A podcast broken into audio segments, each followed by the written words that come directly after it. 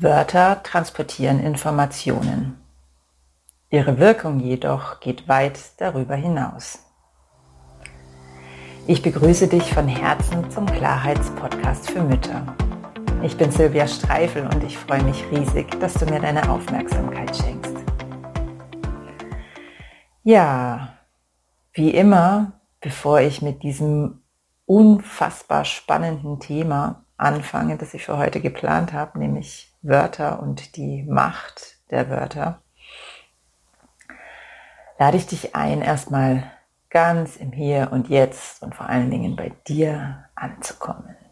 Wir tun so vieles einfach so nebenher und ja, fast automatisiert, dass ja, mir es einfach wichtig ist, in jedem meiner Pod in jeder meiner Podcast Folgen so eine kleine Einladung drin zu haben, ganz bei dir anzukommen und wieder ja, so ein Stück weit Herrscherin deines Alltags zu werden.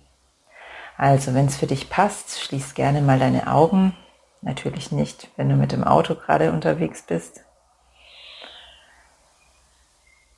Und dann nimm einfach mal ganz bewusst wahr, was du gerade hörst was du noch hörst, außer meine Stimme.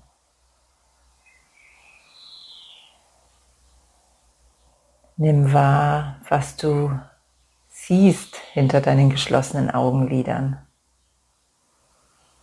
Vielleicht siehst du Lichtreflexe, vielleicht Farbe, vielleicht Schwärze, vielleicht Bilder, die dir dein Gehirn einspielt. Nimm es einfach wahr. Nimm wahr, was du riechst.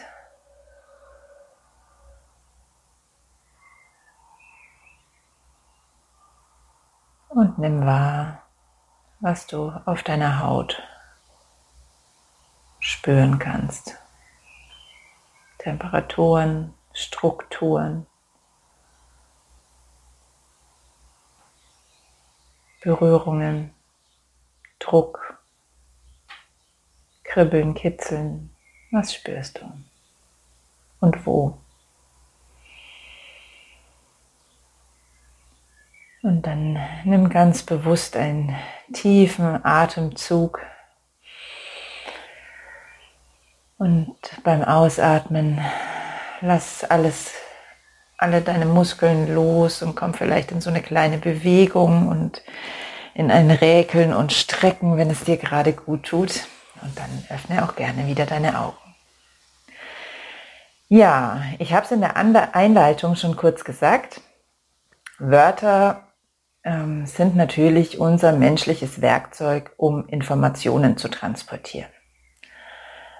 Es gibt dabei, ja, oder ich unterteile dabei in zwei verschiedene Arten von Wörtern. Das sind einmal die Wörter, die an sich schon eine Information oder ein Bild transportieren, wie zum Beispiel Schrank.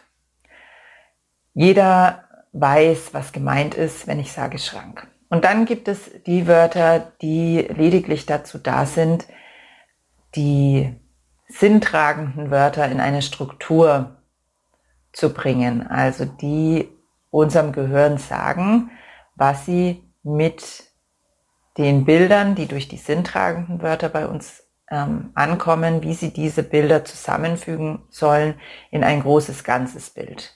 Denn unsere Sprache ist ja nichts anderes, als dass wir ein Bild, das in unserem Kopf ist, ähm, in Wörter kleiden und es damit transportieren in den Kopf eines anderen Menschen oder mehrerer andere Menschen.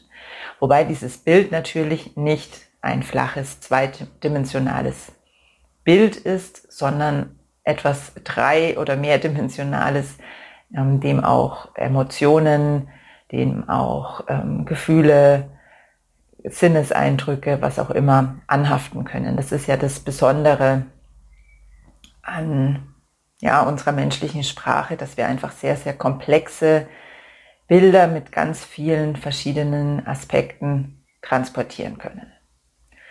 Mir geht es heute um die sinntragenden Wörter. Da will ich dich dafür sensibilisieren, dass ähm, ja ein Schrank nicht nur ein Schrank ist. Oder oft zumindest. Ähm, also klar, wenn ich sage Schrank, dann transportiert das eine Information, dass da irgendein Gebilde ist ähm, mit Türen dran, wo ich was reintun kann. Also das ist transportiert sozusagen die grundlegenden Informationen schon mal drüber. Doch da ist noch so viel mehr. Da ist jetzt vielleicht Schrank nicht ähm, für alle Aspekte, die ich jetzt gleich nennen werde, das beste Beispiel. Ähm, deswegen lass das Beispiel vielleicht jetzt mal zur Seite. Ich werde zu, zu den einzelnen Aspekten extra Beispiele nennen. Also zum einen hat ähm, jedes Wort schon mal eine sprachgeschichtliche Speicherung. Also jedes Wort hat sich ja über die Jahre hinweg erstmal entwickelt. Und ähm, also ein ganz aktuelles Wort dabei ist zum Beispiel das Wort kriegen. Also ich kriege etwas ähm, im Sinne von ich bekomme etwas. Da steckt natürlich der Krieg drin. Und natürlich weiß jeder, wenn ich sage, ich ähm, habe etwas Bestimmtes zum Geburtstag gekriegt, dann weiß natürlich jeder, was ich damit meine und hat ein, ein Bild, wie ich das Geschenk ähm, an mich nehme. Und doch ist eben die sprachgeschichtliche Speicherung des Krieges in diesem Wort mit drinnen und es hat einfach eine ganz andere Wirkung, wenn ich sage, ich habe ein Geschenk bekommen, als wenn ich sage, ich habe ein Geschenk gekriegt. Denn es steckt der Krieg drinnen und Krieg ist ähm, ja auf kämpferische Art und Weise etwas erlangen, also kriegen, daher kommt es, auf kämpferische Art etwas zu erlangen. Und das tue ich ja nicht, wenn ich ein Geschenk bekomme. Also es ist eine, ja, nicht ganz stimmige Formulierung, wenn ich das so sage. Ähm, es kann sein, dass du sagst, hm, das kann ich nicht nachvollziehen, weil das weiß ja jeder und es geht ja nur darum zu wissen, was gemeint ist und das ist ja alles alter Kram, dass sich das jetzt aus Krieg entwickelt hat, das Wort Kriegen. Ähm, vielleicht kannst du dich darauf einlassen, es einfach mal zu spüren, indem du die Augen schließt und einmal den Satz, ich habe ein Geschenk bekommen, aussprichst und einmal den Satz, ich habe ein Geschenk gekriegt und es einfach auf dich wirken lässt. Und ja, du wärst der oder die Erste, die nicht den Unterschied spüren kann, ähm, von der ich weiß. Also alle meine Seminarteilnehmerinnen, die bis jetzt sich darauf eingelassen haben, dahin zu spüren, haben es gemerkt. Und so ist es natürlich mit allen Wörtern. Alle Wörter haben eine sprachgeschichtliche Speicherung, die natürlich nicht immer so, so, wie soll ich sagen, so bedeutend ist wie jetzt bei meinem Beispielwort. Neben der sprachgeschichtlichen Speicherung hat jedes Wort auch noch eine gesellschaftliche Speicherung. Besonders eindrucksvoll ist da bei uns hier in Deutschland das Wort führen oder noch ähm, krasser das Wort Führer.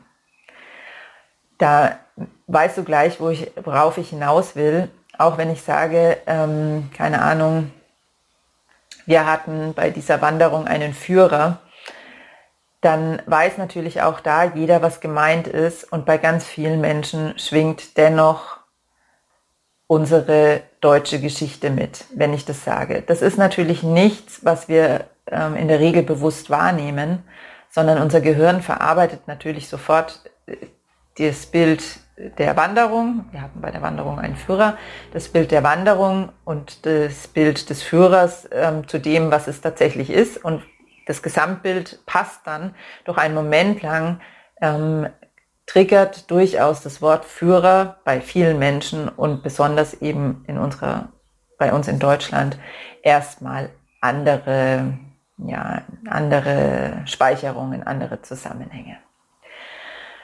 Dann ähm, gehen wir eher so in die, in die persönliche Schiene, also was jeder selbst so für Speicherungen mit Wörtern hat. Und da gibt es auch nochmal drei verschiedene Arten. Das sind zum einen schlicht und einfach die Erfahrungen, die ich mit einem, mit etwas gemacht habe. Da passt jetzt vielleicht wieder der Schrank.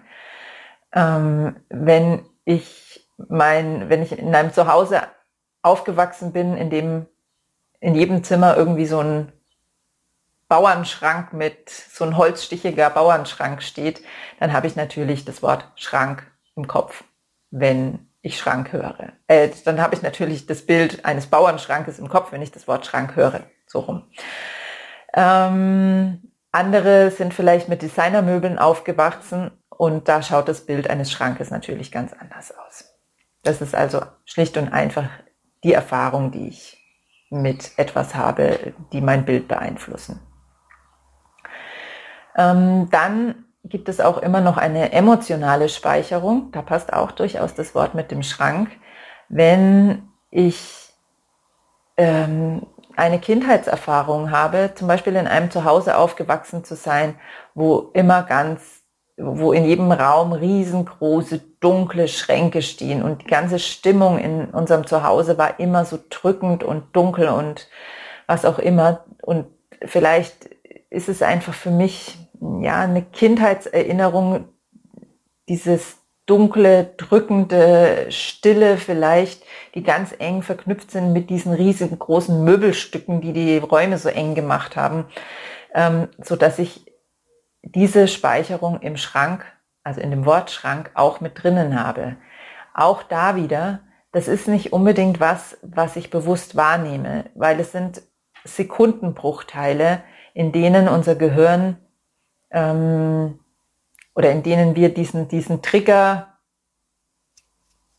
spüren.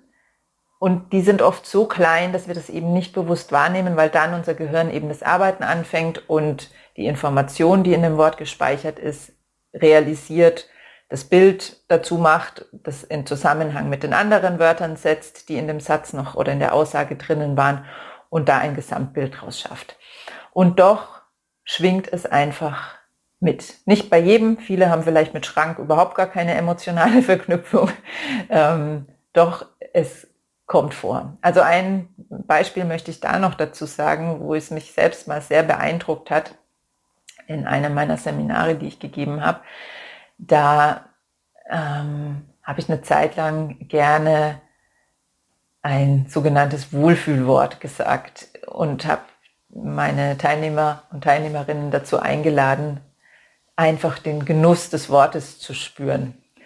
Und ganz am Anfang, da war ich noch nicht so erfahren mit den ganzen Speicherungen, die in so Wörtern drin sein können, habe ich mal das Wort Herbstlaub gewählt. Das ist für mich einfach ein wunderschönes Wort, schon vom Klang her, Herbstlaub.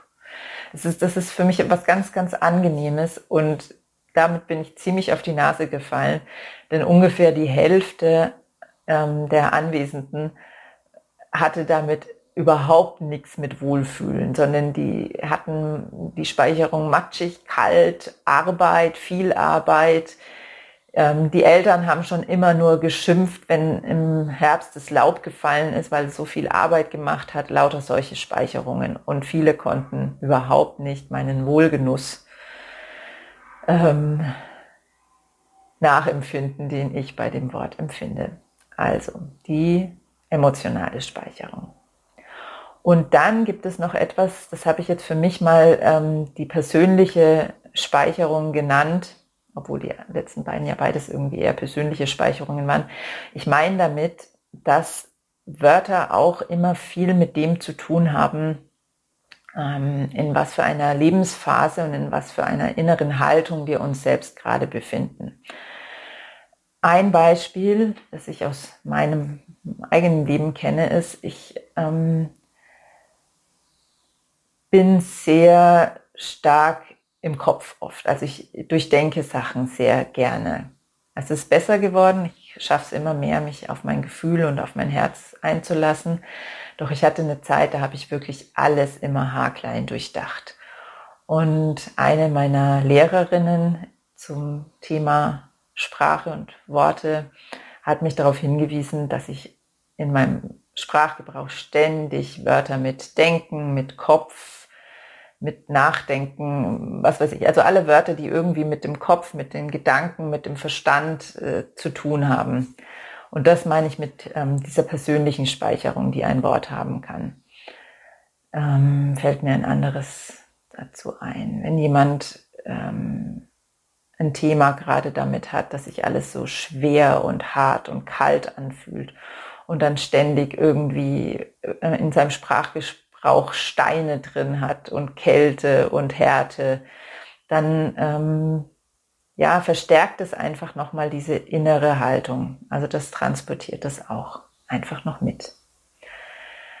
Ja, du hast dir wahrscheinlich jetzt schon gedacht, während du mir gelauscht hast, dass es natürlich etwas höchst Individuelles ist, weil selbst bei den Punkten, die eher gesellschaftlich oder eben geschichtlich sind, ist es natürlich bei unterschiedlichen Menschen unterschiedlich ausgeprägt, je nachdem, was für eine enge Verbindung wir haben.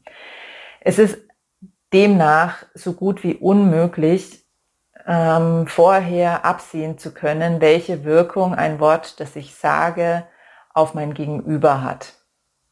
Natürlich können wir sensibel dafür sein und Wahrscheinlichkeiten irgendwie abtasten, wie zum Beispiel jetzt bei dem Wort Führer wenn ich das in Deutschland gebrauche, dann kann ich natürlich mir schon denken, dass vielleicht manche da ein Problem damit haben mit diesem Wort. Oder bei dem Wort Problem.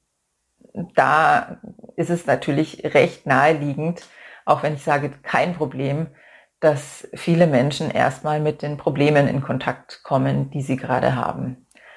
Also es gibt Wörter, bei denen können wir es abschätzen, bei anderen wiederum gar nicht warum erzähle ich dir das dennoch alles, wenn wir doch eigentlich gar nicht so richtig was damit anfangen können? Ich erzähle dir das deswegen, weil es unfassbar wirkungsvoll ist und unfassbar, ja, stärkend für uns, wenn wir damit einfach achtsam umgehen. Denn dann zwei Dinge. Einmal ähm, verlieren Worte einen Teil ihrer Macht über uns, weil wir einfach diese, diesen Sekundenbruchteil, wo ein Wort eine Wirkung auf uns hat, die über die Information hinausgeht, besser wahrnehmen können und dadurch dem nicht auf einer unbewussten Ebene machtlos ausgeliefert sind, sondern wir können anfangen zu erkennen, was zum Beispiel auch Werbung auf uns für eine Wirkung hat. Da wird ja auch ganz, ganz bewusst mit bestimmten Triggerwörtern gespielt, sei es um unseren Schmerz anzu, anzuteasern, wofür die Werbung dann eine Lösung präsentiert oder sei es um irgendwelche Emotionen von Wohlgefühl und Macht und was auch immer in uns anzuteasern oder an, anzutriggern, so dass wir das Produkt dann unbedingt haben wollen. Und wenn wir wissen um die Macht der Worte, dann werden wir achtsamer für das, was Wörter in uns auslösen und können da viel besser damit umgehen. Und gleichzeitig können wir auch achtsamer sein mit dem, was unsere Worte in anderen Menschen auslösen können und bemerken vielleicht, oh, jetzt gerade habe ich was gesagt und auf einmal ist die Stimmung gekippt, obwohl ich mir gar nicht bewusst war, irgendetwas gesagt zu haben, was die Stimmung kippen lassen könnte. Und dann kann ich darauf reagieren, indem ich einfach das, was ich gesagt habe, vielleicht nochmal anders formuliere oder indem ich nachfrage. Ja, es geht einfach um Achtsamkeit. Und ja, damit wollte ich dich, dafür wollte ich dich mit meinem Podcast heute, mit meiner heutigen Folge sensibilisieren, wie machtvoll Wörter sind. Ich werde sicherlich noch in weiteren Podcast-Folgen etwas dazu sagen, dann auch mal zu den strukturgebenden Wörtern. Das ist natürlich auch nochmal unfassbar spannend und auch zu dem, wie wir dann in Satzstrukturen die Wörter ineinander fügen. Da gibt es noch so unfassbar viel zu sagen. An dieser Stelle ähm, danke ich dir jetzt erstmal für deine Aufmerksamkeit. Und wenn du es interessant fandest, was ich da erzählt habe, dann freue ich mich riesig, wenn du die Podcast-Folge teilst, sodass auch andere davon erfahren, wie machtvoll Wörter sind. Ähm, jetzt werde ich erstmal in die Pfingstferien gehen, also die nächsten zwei Wochen wird es keine neue Folge vom Klarheitspodcast geben. Und in der Woche nach den Pfingstferien habe ich wieder eine wundervolle Gesprächspartnerin. Ich werde mit der GFK-Trainerin Verena sprechen und wir werden über das Thema sprechen, wie wir damit umgehen können, wenn unsere Kinder in der, ja, ich nenne sie jetzt mal Fremdbetreuung, also im Kindergarten, in der Schule, anders behandelt werden, als wir das für uns für richtig halten. Also zum Beispiel, wir praktizieren zu Hause die gewaltfreie Kommunikation und in der Schule oder im Kindergarten ist die Kommunikation alles andere als gewaltfrei. Oder wir legen ganz viel Wert auf Bedürfnisorientierung und in der Schule oder im Kindergarten ist das ganz anders. Wie können wir damit umgehen? Darüber werde ich in der Woche nach den bayerischen Pfingstferien mit Verena sprechen. Ich freue mich drauf und jetzt wünsche ich dir erstmal wundervolle Ferien mit deiner Familie.